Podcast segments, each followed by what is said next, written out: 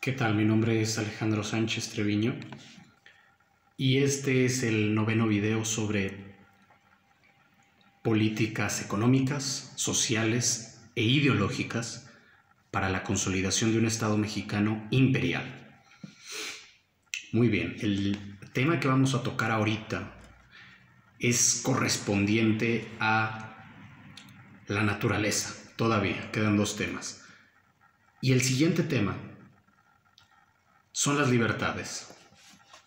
Más adelante, al final de toda esta serie de, de videos, vamos a exponer nuestra concepción de la libertad, porque debemos de observar la libertad a través de un prisma científico y práctico y pragmático. Y es muy importante la cuestión de la libertad porque si no entendemos la relación que tiene la libertad individual y colectiva en la función que realiza el Estado para lograr el bien común y el bien total, entonces vamos a quedar muy limitados.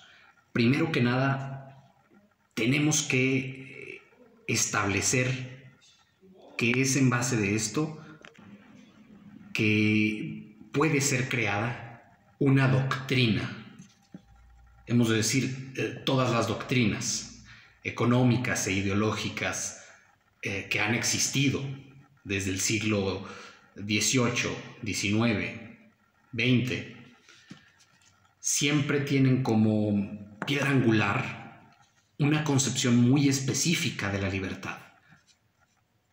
Porque esto es algo que ya decía Maquiavelo.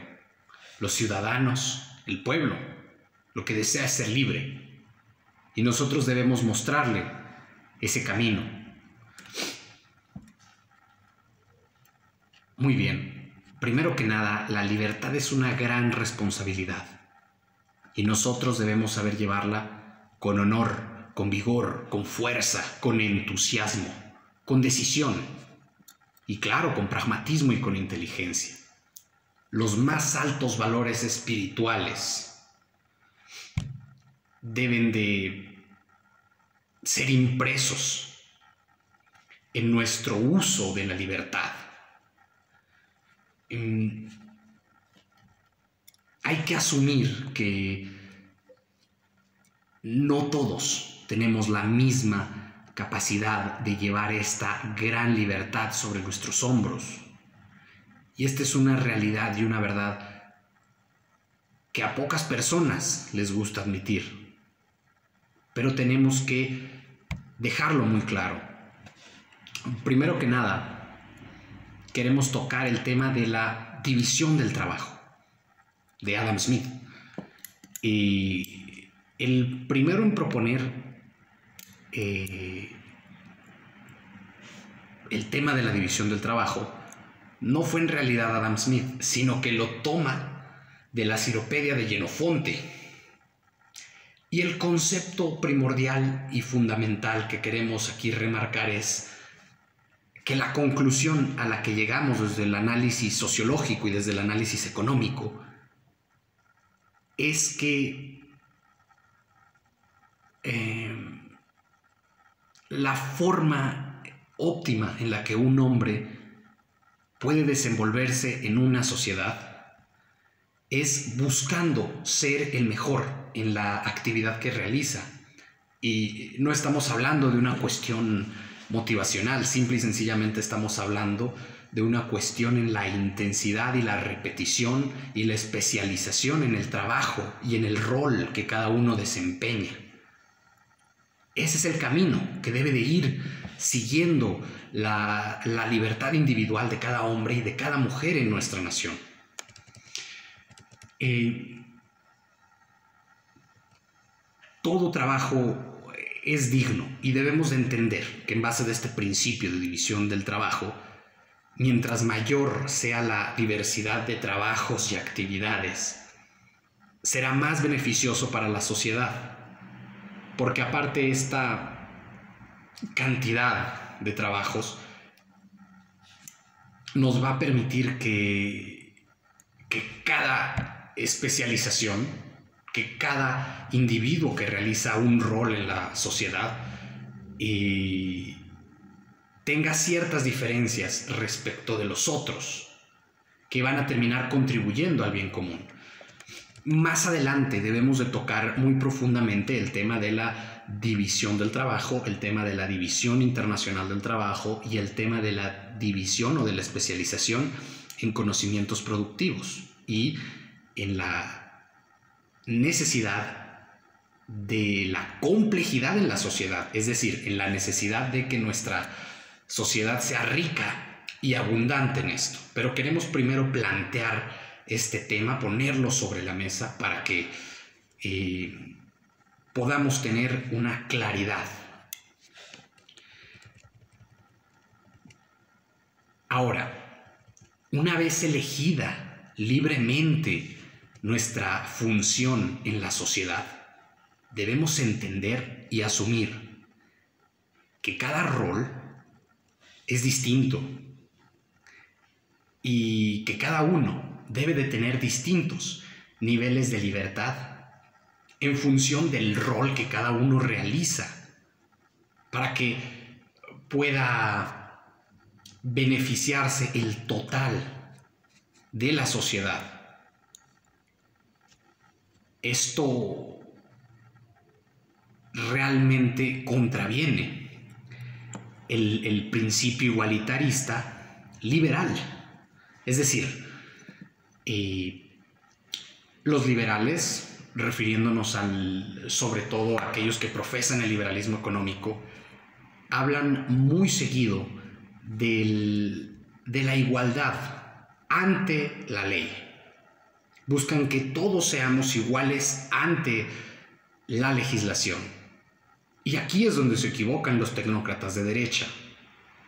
De la misma manera, eh, una parte importante eh, de la izquierda ha tomado el pensamiento igualmente liberal de Montesquieu, que decía que el Estado tiene el rol de hacernos a todos iguales.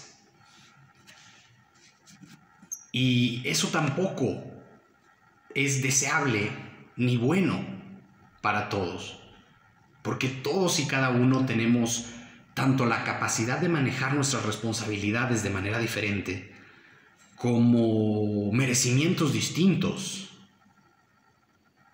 Y estos merecimientos que están en el plano moral están intrínsecamente ligados con el hecho de que quien más debe de ser beneficiado en una sociedad es quien más la beneficia algo que es completamente lógico. Y la forma en que más podemos beneficiar a nuestra sociedad es nosotros, buscando el beneficio del Estado, que es el órgano que vela por el bien común. Es decir, nosotros no podemos entender que quien se opone al Estado pueda considerar que merece las mismas libertades que quien colabora con el proyecto eh, colectivo. Porque el proyecto colectivo, que es la canalización del deseo popular, es lo que nos puede llevar a conseguir los sueños más alocados a nivel individual, gracias a los logros que podemos obtener a nivel colectivo gracias al actuar del Estado. Es muy importante entender esto, porque esto es pragmatismo. Y los diversos eh, sectores de la sociedad, en los diversos estratos, han aceptado estas ideas de igualitarismos cuando en realidad debemos dejar que la idea de libertad siempre vaya junto con la idea de responsabilidad, porque eso es lo justo, porque de otra forma somos injustos hacia con nuestra patria y hacia con nuestros hermanos. Además, nosotros no queremos caer en el ensalzamiento absoluto de la libertad por la libertad, sino la libertad por un ideal superior, que es, como decía Lenin, libertad para qué. Y eso es lo que tenemos que buscar. No queremos caer en lo que cayó la Revolución Francesa, donde hubo un salvajismo extremo para acabar con un régimen y establecer otro. Fue una transición despótica, donde realmente el pueblo no ganó eh, las cantidades de libertad que hubiera querido, sino que simple y sencillamente hubo un, un cambio en el poder que fue el ascenso de los burgueses a gobernar.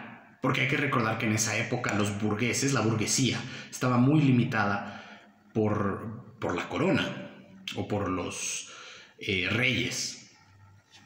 De la misma manera, tampoco queremos hablar de la libertad que hablaban los comunistas en Rusia, cuando igualmente terminaron haciendo una cantidad de atrocidades inaceptables en nombre de la libertad. Tampoco queremos hablar de, libertad como hablaban los tecnócratas de los noventas, todavía en los 2000, hablando de que las libertades individuales iban a permitir el funcionamiento perfecto de los mercados y que ese funcionamiento perfecto de los mercados iba a traernos beneficios a todos y crecimiento económico. Porque además de que históricamente está demostrado que no es así, también más adelante vamos a ver por qué teóricamente esto no es factible. Y el punto es que en nombre de esa libertad se terminó esclavizando, en el caso de México, con el neoliberalismo, al país a pagar una deuda inaceptable. Se terminó llevando a una crisis dolorosa para la gente, donde mucha gente perdió sus posesiones, sus casas, dinero, ahorros. ¿Y en nombre de qué? Libertad para quiénes. Por eso hemos de ser muy cuidadosos con el término libertad. Y la libertad debe de estar sujeta al resultado final y al resultado colectivo. Porque si no vemos eso, eh, tomaremos los caminos perversos que nos marcan las trampas de libertad,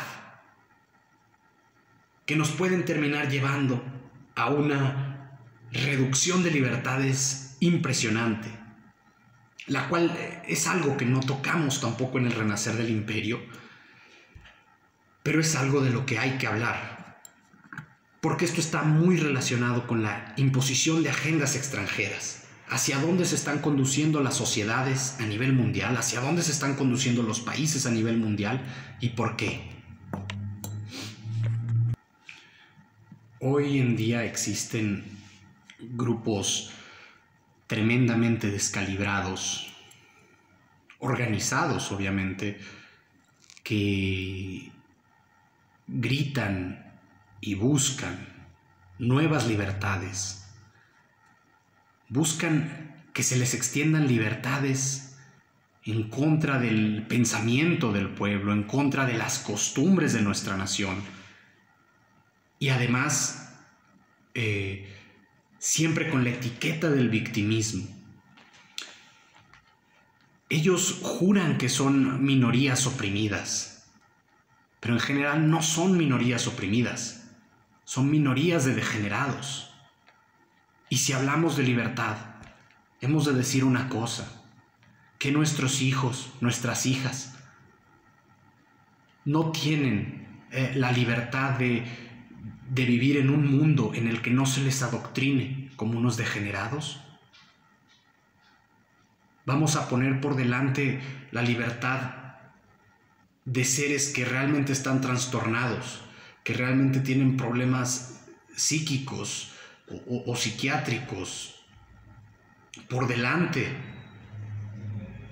de la salud de nuestra nación, por delante del bienestar, no solo de las nuevas generaciones, sino del bienestar general. Mm. Vamos a poner por delante a estas minorías que usualmente hacen una propaganda grotesca, pero no solamente eso, sino que están financiados desde el extranjero, desde organizaciones extranjeras y que están apoyados por la agenda global de instituciones como el Foro Económico Mundial y como la Organización de las Naciones Unidas. Vamos a, ponerlos por delante del obrero, del trabajador, del pobre, de aquel que hace grandes aportaciones para nuestra nación en el plano científico, en el plano social, en el plano económico, en el plano moral. ¿Es justo acaso que nos mantengamos en completa pasividad contra aquellos que atentan contra los mayores valores de nuestra nación? Porque si lo permitimos y no luchamos, va a terminar de degenerarse eh, nuestra sociedad. Y para cualquiera que no crea que esto es posible, Basta con darse cuenta la evolución moral que hemos estado teniendo. Y hay que darnos cuenta que esto se ha incrementado conforme la agenda global ha buscado intensificarse en nuestra nación. Porque si bien es cierto que la agenda global en los noventas marcó la idea moral del egoísmo y el individualismo, ahora en pleno 2020 la agenda global, financiada por los mismos personajes, dirigida por los mismos ideólogos, está ahora encaminada hacia la degeneración cultural, hacia la descristianización, hacia la desaparición total de la fe fundante de una nación. Nosotros no queremos que sean libres de destruir la moral de nuestra nación en nombre de creencias extranjeras, menos. Por otro lado, hay que considerar el tema de las libertades, la contraparte, que es ver cómo se le dan libertades sin castigo a grupos del crimen organizado, donde se atormenta al pueblo, a los ciudadanos, donde el empresario tiene que pagar derecho de piso, porque en nombre de la libertad del delincuente vamos a restringir la libertad del empresario, o en nombre de la libertad del delincuente vamos a permitir que se, que se atraque a un trabajador eh, que gana el mínimo? ¿O vamos a permitir que se siga gobernando grandes y vastas extensiones territoriales solamente en nombre de la libertad?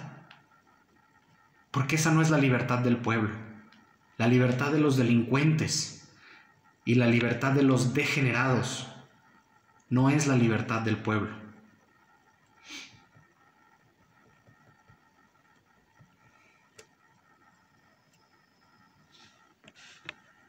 Por supuesto que cada quien es libre de albergar las ideas perversas y enfermas y degeneradas, e incluso de ofender a Dios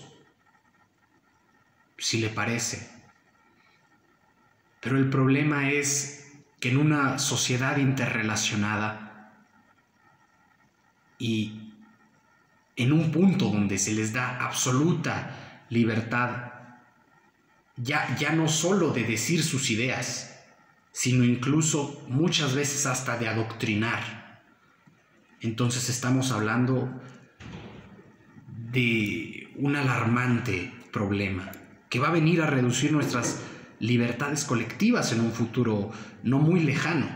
Sin embargo, es un tema que hemos de tocar más adelante. Primero los niños, las niñas, el trabajador, el jornalero.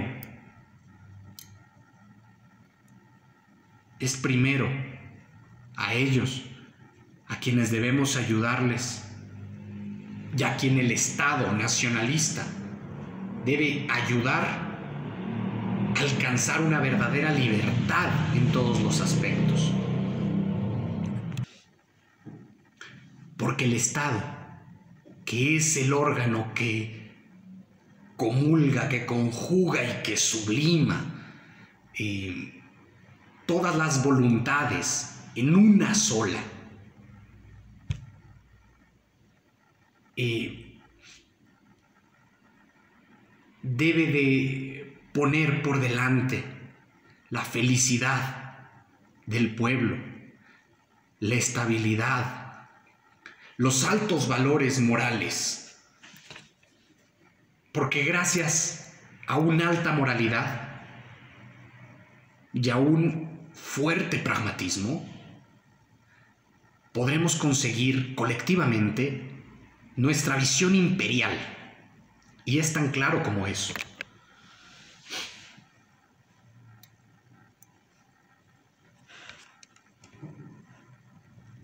Los padres tienen derecho de educar bien a sus hijos, tienen derecho de enseñarles el camino del bien, de enseñarles la vía del superhombre nacionalista, de recordarle a sus hijos que somos los hijos de los dos imperios, el imperio azteca y el imperio español. Y debemos permitirles a los padres tener esa libertad. Y en nuestra concepción de la libertad, como toda libertad es una responsabilidad, el padre y la madre tienen la responsabilidad de cuidar de sus hijos y de formarlos como grandes hombres y grandes mujeres para nuestra nación y para nuestra visión colectiva. En este sentido, también nuestros elementos más talentosos deben de tener eh, mayores cantidades de libertad. Porque, sobre todo en nuestra nación, en los últimos 20 años, pero a lo largo de todo el siglo pasado. A los más talentosos fue a quienes más se les restringieron sus libertades. Si nosotros permitimos que florezca el talento y la capacidad de nuestros hombres y nuestras mujeres, podremos alcanzar cosas eh, nunca antes vistas esta libertad va a permitir que la individualidad y la personalidad conduzca cada vez a mayores logros a estos individuos. Y realmente los vamos a requerir para la construcción de una nueva sociedad en todos los rubros en la industria, en el comercio, en el deporte, en las ciencias, en las artes, en la política.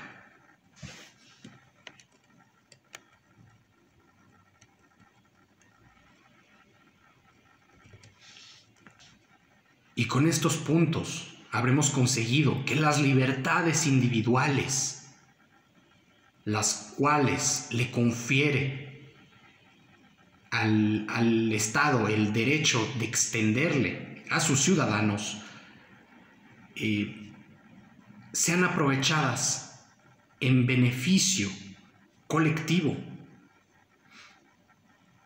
No podemos limitar el poder creativo de nuestra nación. Es por eso por lo que es tan importante la libertad.